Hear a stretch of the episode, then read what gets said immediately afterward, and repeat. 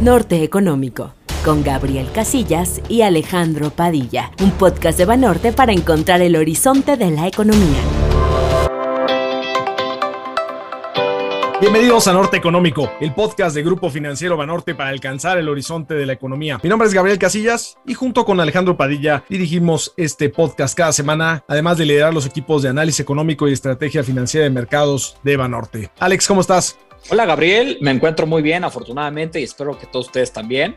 Muy contento por el análisis que tendremos en este episodio con un líder gremial muy importante y con una gran experiencia. Así es, mi estimado Alex. Hoy nos honra con su presencia en Norte Económico el maestro Ángel García Lascurain Valero, presidente nacional del Instituto Mexicano de Ejecutivos en Finanzas IMEF, del cual la verdad es que tanto Alex como yo formamos parte del Comité de Estudios Económicos y tenemos también pues algunos años trabajando con el IMEF, entonces para nosotros realmente es un verdadero honor y un placer tener a nuestro presidente nacional. Bienvenido Ángel. Muchas gracias, estimado Gabriel, Alejandro. Gracias por la invitación a ustedes y al Grupo Financiero Banorte. La entrevista. La inversión se ha venido estancando. Economic relief overall for la coyuntura económica contada por sus protagonistas. Estimados amigos de Norte Económico, me da mucho gusto darle la bienvenida al maestro Ángel García Lascurain, actualmente presidente nacional del IMEF. Él tiene estudios de economía, a nivel licenciatura y maestría por la Universidad de Anáhuac, además de varios diplomados en análisis político y finanzas de las principales universidades del país. Ángel cuenta con más de 30 años de experiencia profesional en donde ocupó puestos de alta dirección en Banamex, Presidencia de la República y en el sector de las telecomunicaciones. Es socio director de Tantum México, firma líder en servicios profesionales de planeación, ejecución y gestión de la estrategia Estimado Ángel, un placer saludarte y darte la bienvenida a Norte Económico. Bienvenido, esta es tu casa. Muchas gracias Alejandro, un gusto estar aquí. Estimado Ángel, pues este año el IMEF cumple ya 60 años. Cuéntanos un poco de historia del instituto, si fueras tan amable, de quién está formado, cuáles son sus objetivos.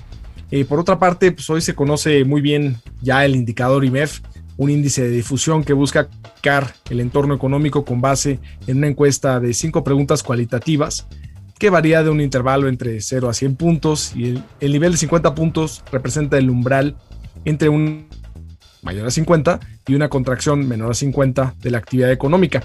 A nivel global, de hecho ya es muy famoso, ¿no? Eh, son famosos los índices PMI o Purchasing Managers Index y pues es justamente un PMI, ¿no? y este pretende reflejar la situación económica de un país basándose en datos recabados en estas encuestas mensuales. Entonces, pues yo creo que el indicador IMEF es una de las cosas que ya se conoce a nivel, no nada más local, sino a, través, a nivel mundial. Y bueno, eh, pues queremos preguntarte, entonces, si nos puedes contar un poquito de historia del IMEF, algunos temas del indicador. ¿Qué nos puedes decir, estimado Ángel? Con mucho gusto, estimado eh, Gabriel. El IMEF, como bien señalas, cumple 60 años el próximo mes de septiembre. Hoy agrupamos a cerca de 1.500 directores de finanzas y directores generales de las principales empresas de México. Eh, dentro del instituto operamos con una estructura matricial. Eh, estamos divididos en 20 grupos regionales, tenemos presencia prácticamente en todo el territorio nacional y 21 comités técnicos nacionales que se enfocan en diversos temas económicos, financieros, de gestión empresarial en general, siempre desde una perspectiva técnica. Dentro de estos comités técnicos está el Comité de Estudios Económicos que tú atinadamente presides y está el Comité del Indicador IMEF que como ya señalabas, eh, levantamos una encuesta a nivel nacional entre empresas eh, de diferentes sectores y tamaños para llevar a cabo el análisis de la tendencia de la economía en el corto plazo y que se divulga como tú ya detallaste. Tenemos además dentro del IMEF otras áreas específicas de actuación como la Fundación IMEF, que otorga el Premio Internacional de Investigación Financiera y publica la revista mexicana Economía y Finanzas. Tenemos un capítulo universitario dentro del IMEF que integra estudiantes de finanzas y de carreras afines en más de 90 universidades a nivel nacional, actividades editoriales, entre otros. Y dentro de los objetivos eh, que se definieron para el IMEF, incluso desde su constitución, desde el acta constitutiva, han permanecido a lo largo de estas seis décadas eh, cuatro grandes temas dentro de nuestra visión como organización y dentro de nuestra forma, forma de funcionar y de operar. Tenemos por un lado, estimado Gabriel, objetivos de integración, agrupar a los ejecutivos de finanzas del país, así como otros profesionales destacados en el campo de la administración financiera y áreas afines. Es importante mencionar que no todos son directores de finanzas, hay directores de capital humano, de planeación, de otras áreas en las organizaciones y buscamos impulsar entre los asociados pues la comunicación, el intercambio de ideas, de experiencias, de puntos de vista eh, tenemos un segundo gran objetivo que es de desarrollo profesional para impulsar el mejoramiento profesional y humano de los asociados, dándoles acceso a la información más relevante, más reciente, siempre desde una perspectiva técnica. Un tercer objetivo que es muy relevante para nosotros como organización es la contribución, eh, por un lado, al desarrollo de la investigación y la difusión de, de la administración financiera y campos relacionados, pero también contribución al desarrollo de la economía nacional y de la sociedad en general, siempre con propuestas que sean objetivas, que sean apartidistas y que estén técnicamente fundamentadas. Y finalmente tenemos objetivos de vinculación también para acercarnos con organizaciones nacionales e internacionales que tengan objetivos semejantes. Y estimado Ángel, me gustaría aprovechar eh, tus comentarios iniciales para que podamos hablar sobre la situación actual después del fuerte choque ocasionado por la pandemia el año pasado un poco eh, retomando eh, el indicador IMEF que ya Gabriel y tú mencionaron, pues en el último que se publicó a inicios de este mes, que hace alusión al mes de abril, eh, aunque se mantienen por arriba de los 50 puntos ambos, tanto el manufacturero como no manufacturero, pues vimos ya un comportamiento mixto, ¿no? Un poco más fuerte en la parte de servicios respecto al manufacturero. Tomando todo esto en cuenta, creo que las personas que amablemente nos escuchan en el podcast les gustaría saber cuál es la visión económica y empresarial del IMEF después de haber experimentado la peor recesión desde 1932, el año pasado en México, en términos de crecimiento económico, empleo, política fiscal y monetaria y sentimiento empresarial. Y también, pues, eh, ¿cómo lo ven en términos de segmentación por sectores de la economía? Por mucho gusto, estimado Alejandro. Me voy a ir un poco más hacia atrás. Eh, después de la contracción económica marginal que, registramos en 2019, eh, que como ustedes saben se originó en buena medida por la, por la contracción de la inversión, el IMEF ha venido impulsando desde inicios del 2020 una visión de mediano plazo que está centrada primero en destacar la importancia de la inversión privada como elemento de crecimiento y de recuperación. Eh, nos parece en, en el IMEF que no hay desarrollo posible sin crecimiento económico y no hay crecimiento que sea sostenible sin la participación continua de la inversión privada. Pero eh, desde nuestra perspectiva debe ser también inversión que tenga un impacto ambiental y social positivos, es decir, con, con responsabilidad empresarial. Nos parece que la empresa y el empresario pueden ser agentes fundamentales de cambio y de transformación social para México y eso debe reconocerse y lo hemos venido impulsando. Ahora, dentro de este marco, dentro de esa visión, hemos venido presentando propuestas detalladas que se han desarrollado en nuestros comités técnicos nacionales y las hemos englobado bajo el título de Recuperación de la Inversión y el Crecimiento Económico con Enfoque Social. Lo presentamos desde inicios del año pasado y en este documento incluimos propuestas específicas en materia fiscal, de emprendimiento, de competitividad tecnología, productividad e innovación, ética, cumplimiento y responsabilidad social, intermediación financiera, seguridad social, distintos temas. Ahora, hacia adelante, eh, vemos un entorno de recuperación, como tú ya comentabas con los últimos datos del indicador IMEF, pero nos parece que es todavía una recuperación débil y está sujeta a diferentes riesgos. Eh, después de la reactivación que observamos de manera más marcada en el tercer trimestre del año, eh, la recuperación perdió fuerza en los meses siguientes y no ha sido homogénea entre sectores. Si bien vemos estas señales un poco más evidentes en las últimas semanas de una recuperación ya más, más sostenida. Eh, desde nuestra perspectiva se está dando principalmente por factores que están vinculados con la demanda externa, eh, los muy fuertes programas de estímulo que el gobierno americano ha venido implementando desde el año pasado y que, bueno, ha reforzado recientemente, han impulsado la demanda por productos y servicios mexicanos. Eh, no obstante, la demanda interna continúa deprimida eh, principalmente por la, menor inversión y, consumo. Y desde la óptica del IMES, para lograr que la economía mexicana tome tracción, ¿no? para crecer con más fuerza, una de las claves es propiciar un entorno positivo para los negocios, el cual, bueno, se ha visto negativamente afectado eh, hay menor certidumbre sobre la preservación del Estado de Derecho, sobre el, rumbo general de las políticas públicas, y no solamente a nivel de política pública en, el gobierno federal, sino también por distintas iniciativas antimercado que han surgido en el, en el Poder Legislativo y que pues elevan sustancialmente el riesgo de los, de los proyectos de inversión. Eh, adicionalmente, el consumo se ha visto afectado por el impacto que tuvo la pandemia sobre el empleo y sobre los ingresos de las familias mexicanas desde el año pasado ante la, recesión tan fuerte que tú ya mencionabas, Alejandro, pero también ante la falta de medidas de, apoyo suficientes. Eh, viendo hacia el, mediano y el largo plazo, hemos venido alertando desde el IMEF sobre riesgos estructurales en la, en la planeación de las finanzas públicas, es un tema que nos preocupa eh, que podrían poner en duda la, pues, la estabilidad macroeconómica y reducir de manera importante el, potencial de crecimiento de la economía hacia adelante.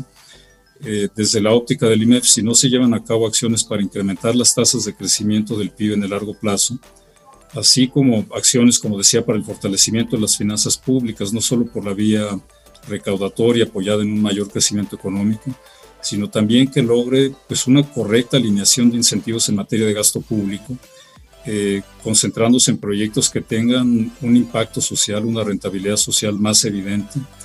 Eh, sin ellos se ve muy complicado que la, estabilidad fiscal que ha caracterizado a México en los últimos 20 años pueda mantenerse y eso terminaría pues afectando la estabilidad y el, crecimiento. Eh, desde nuestra perspectiva, la, la, economía mexicana necesita urgentemente de un plan pues amplio, profundo, contundente de recuperación con visión de mediano plazo y con la participación de todos los sectores. Nos parece que es fundamental estimular el crecimiento de la inversión como, como elemento central para, para la generación de empleo y para, para, la recuperación de la demanda interna. Y bueno, además también continuar maximizando el impacto de la reactivación de, de los mercados de exportación eh, sobre las cadenas productivas nacionales. Ángel, en tu estadía al frente del IMEF, el instituto ha sido mucho más vocal en torno a varios temas de la agenda pública, como ya comentabas un poco al principio en la introducción. Tal es el caso, por ejemplo, con la iniciativa para modificar la ley del Banco de México sobre la captación de dólares, la reciente reforma para eliminar sourcing, así como la extensión de mandato del ministro presidente de la Suprema Corte de Justicia de la Nación. ¿Qué papel desea tener el IMEF en la agenda pública? ¿Cuál es la motivación principal y de qué manera puede influir y apoyar a construir mejores iniciativas. Gracias, claro que sí, Gabriel. Eh, el IMEF tiene y, me parece que seguirá teniendo un papel relevante en la discusión de temas públicos. Siempre buscamos tener una postura que sea propositiva, que sea objetiva, eh, siempre desde una óptica constructiva, apartidista y puramente técnica. Nuestras propuestas siempre están técnicamente fundamentadas y con el interés, el único interés de que a México le vaya mejor. Eh, nosotros somos una organización que agrupa individuos, no agrupamos empresas, agrupamos a personas y muchos de nuestros asociados son, son verdaderas personalidades, ¿no? con una amplísima experiencia profesional, con un profundo conocimiento técnico en diferentes temas de la economía, de las finanzas y, de la gestión de empresas en general, pero también personas con voluntad de contribuir y comprometidas con, con el país. En este sentido, hemos eh, buscado estar presente en los temas que mencionaste, los más recientes, la la iniciativa para reformar la ley del Banco de México, donde eh, tuvimos eh, participación en diferentes actividades en el Congreso, emitiendo comunicados, puntos de vista en el Parlamento abierto, entre otras, y de manera pública. Eh, pero también la reforma en materia de subcontratación, las reformas que ha habido en el sector de energía y más recientemente la extensión del mandato en la Suprema Corte que, afecta directamente al Estado de Derecho y el equilibrio de poderes, entre otras. Eh, además, por supuesto, del análisis permanente de nuestra economía a través del Comité Nacional de Estudios Económicos y del indicador IMEF que, que ya, ya mencionabas. Eh, el IMEF también eh, internamente se ha renovado, hemos desarrollado una estrategia con visión de mediano plazo que incluye esta participación pública, pero también incluye diferentes acciones para fortalecernos internamente desde un punto de vista financiero y somos una organización más fuerte financieramente y que operamos con mayor eficiencia siempre para generar mayor valor a nuestros asociados. Muchas gracias, estimado Ángel, y, es muy interesante estos comentarios que hiciste sobre la postura propositiva, constructiva, técnica del IMEF y obviamente también pues tratar de, formar alianzas importantes, ¿no? Y en este sentido, eh, pues me gustaría que, que pudiéramos platicar sobre estas firmas de acuerdos que han tenido recientemente con varios organismos de la sociedad civil, con la Coparmex, con Mujeres en Finanzas y obviamente hasta anidado el Comité de Fechado de Ciclos de la Economía de México. Eh, ¿Nos podrás platicar, por favor, más sobre estos acuerdos, los objetivos que se persiguen y si tienen acciones concretas a llevar a cabo, por favor? Claro que sí, Alejandro, con mucho gusto. Y bueno, ligándolo con la pregunta anterior, si realmente queremos incidir y, y maximizar nuestros resultados como organización, nuestras contribuciones, eh, nos parece que es importante hacer equipo con otras organizaciones en temas de interés común y donde seamos complementarios. Y en ese sentido hemos venido impulsando una serie de alianzas y convenios. Eh, voy a iniciar por la, última que mencionabas, eh, que es la instalación del Comité de Fechado de Ciclos de la Economía de México. Esta es una iniciativa que se originó en el trabajo que llevaron a cabo el INEGI y el CIDE desde, desde el año de 2019 para determinar la necesidad de contar en México con un comité de esta naturaleza. El INEGI y el CID impulsaron un grupo técnico de expertos que presentó en su momento diversas recomendaciones en el tema. Y posteriormente el INEGI y el IMEF firmamos un convenio para instalar dicho comité y alojarlo en el IMEF con todo el apoyo logístico y administrativo que necesite para operar, pero preservando las decisiones autónomas independientes de técnicas del comité.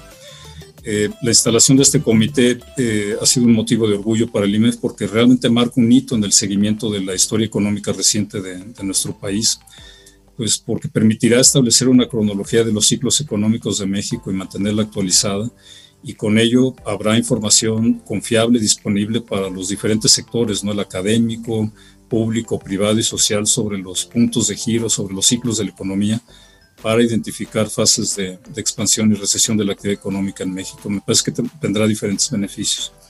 Ahora, eh, recientemente firmamos también un convenio con la Coparmex Nacional eh, que tiene dos objetivos centrales. Primero, vamos a colaborar en iniciativas conjuntas que contribuyan al desarrollo económico y social de México y a generar un clima favorable para la inversión empresarial.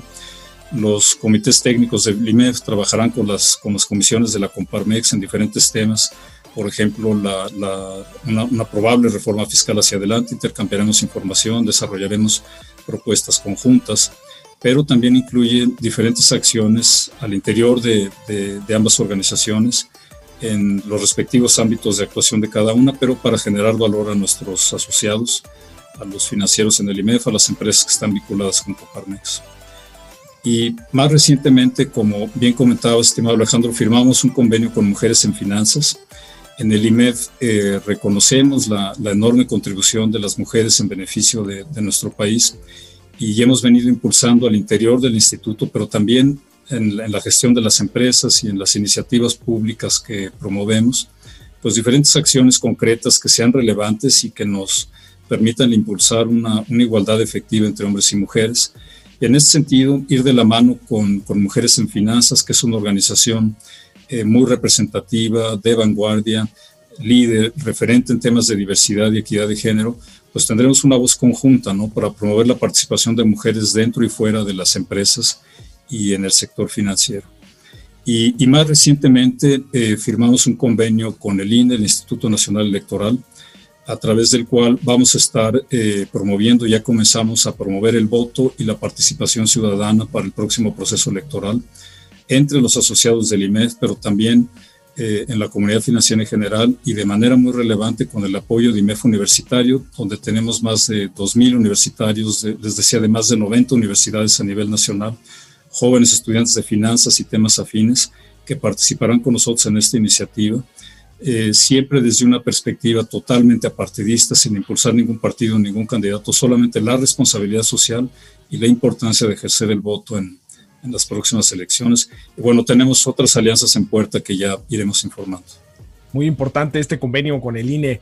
Estimado Ángel, la verdad es que promover el voto sí es muy relevante, lo vemos en, todo el mundo y es parte de la democracia.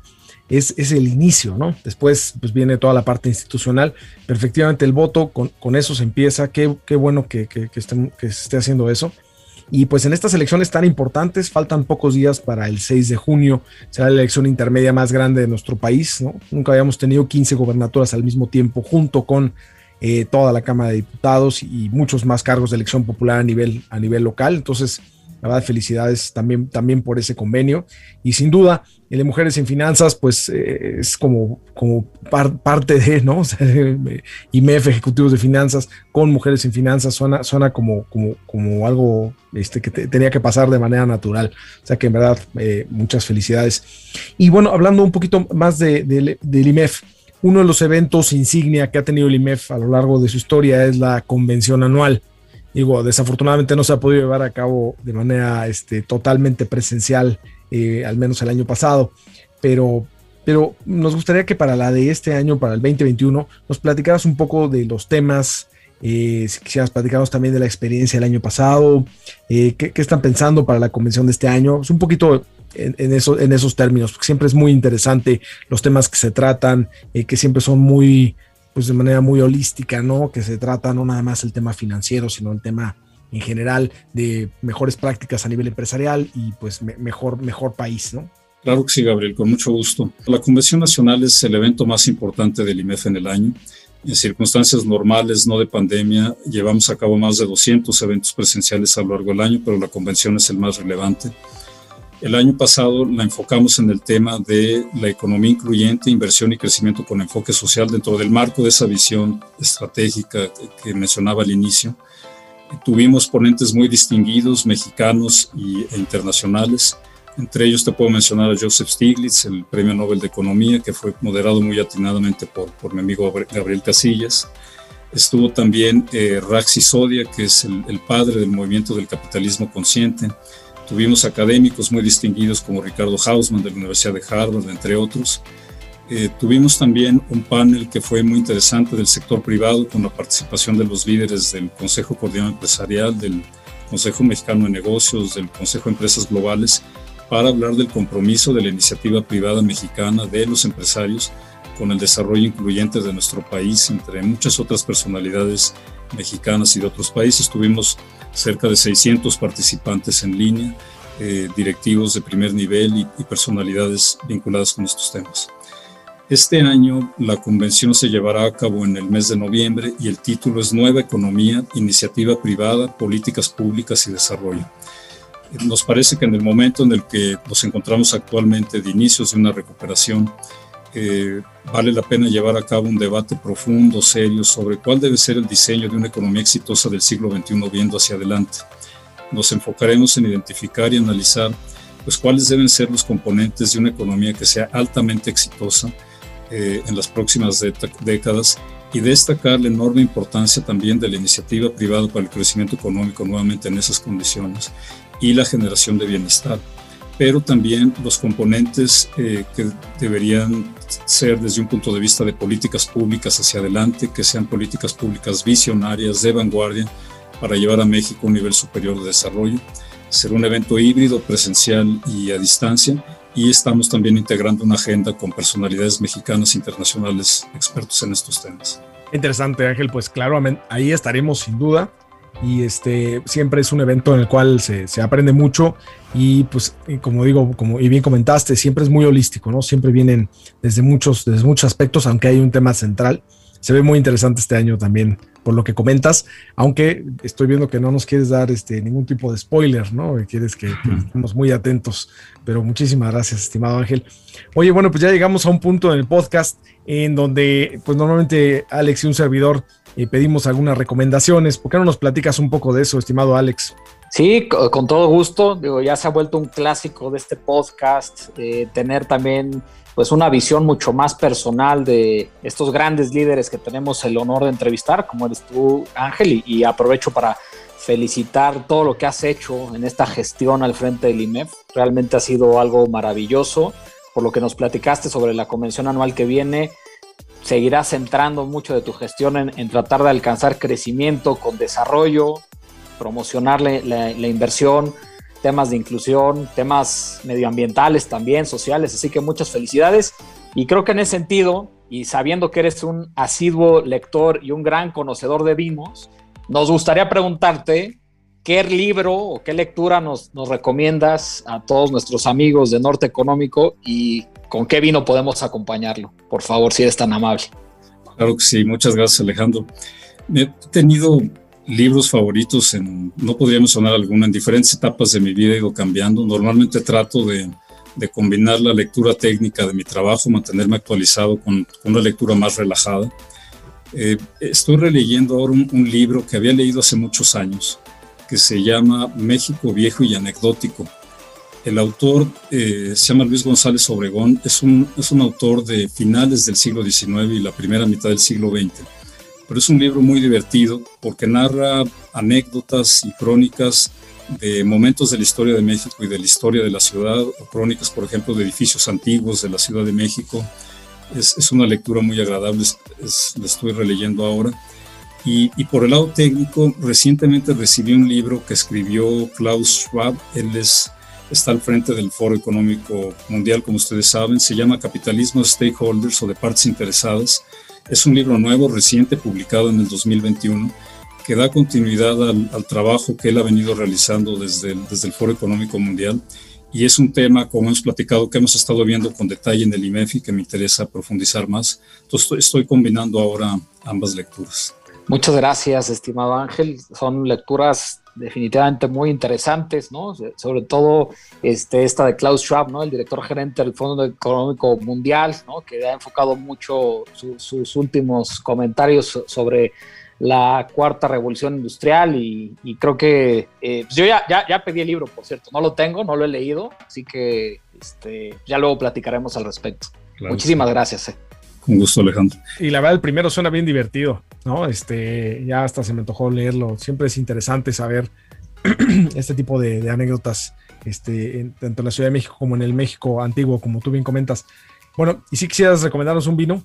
Sí, mira, tuve oportunidad de conocer hace como año y medio, dos años, en una, una un, un, evento del IMEF, un viñedo relativamente nuevo que está en Coahuila, cerca de Parras, que se llama Don Leo el lugar es muy bonito, vale la pena visitar y están produciendo muy buen vino. Recientemente recibieron un premio por, su Cabernet, pero tienen otros vinos también muy buenos y mezclas muy interesantes.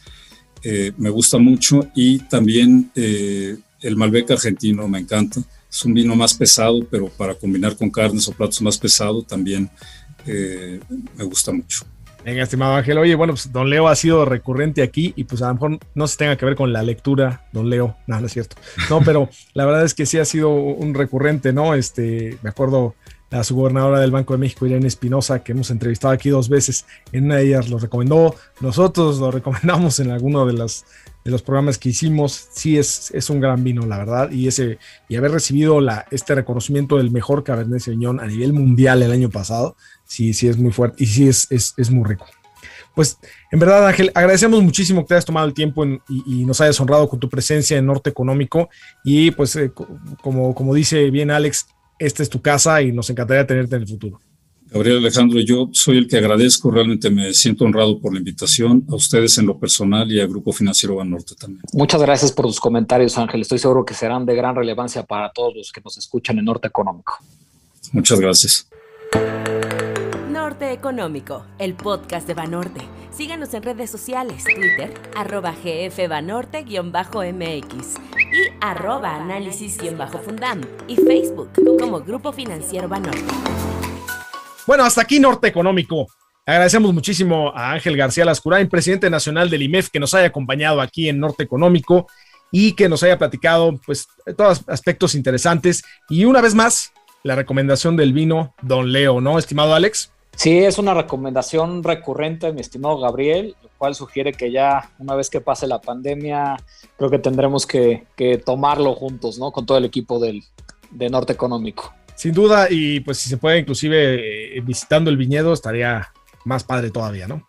Definitivamente. Y bueno, sí, coincido contigo. Eh, comentarios muy interesantes del presidente del IMEF. Estoy seguro que ideas muy claras, muy concisas y que ayudarán a a construir pues un, mejor México desde muchos aspectos. Venga, estimado Alex. Bueno, pues muchísimas gracias a todos, eh, a todo el equipo de producción de Norte Económico. Gracias, Alex. Y pues nos vemos la próxima semana. Un abrazo. Muchas gracias, Gabriel. Un saludo a todos. Les mando un fuerte abrazo. Norte Económico con Gabriel Casillas y Alejandro Padilla. Un podcast de Banorte para encontrar el horizonte de la economía.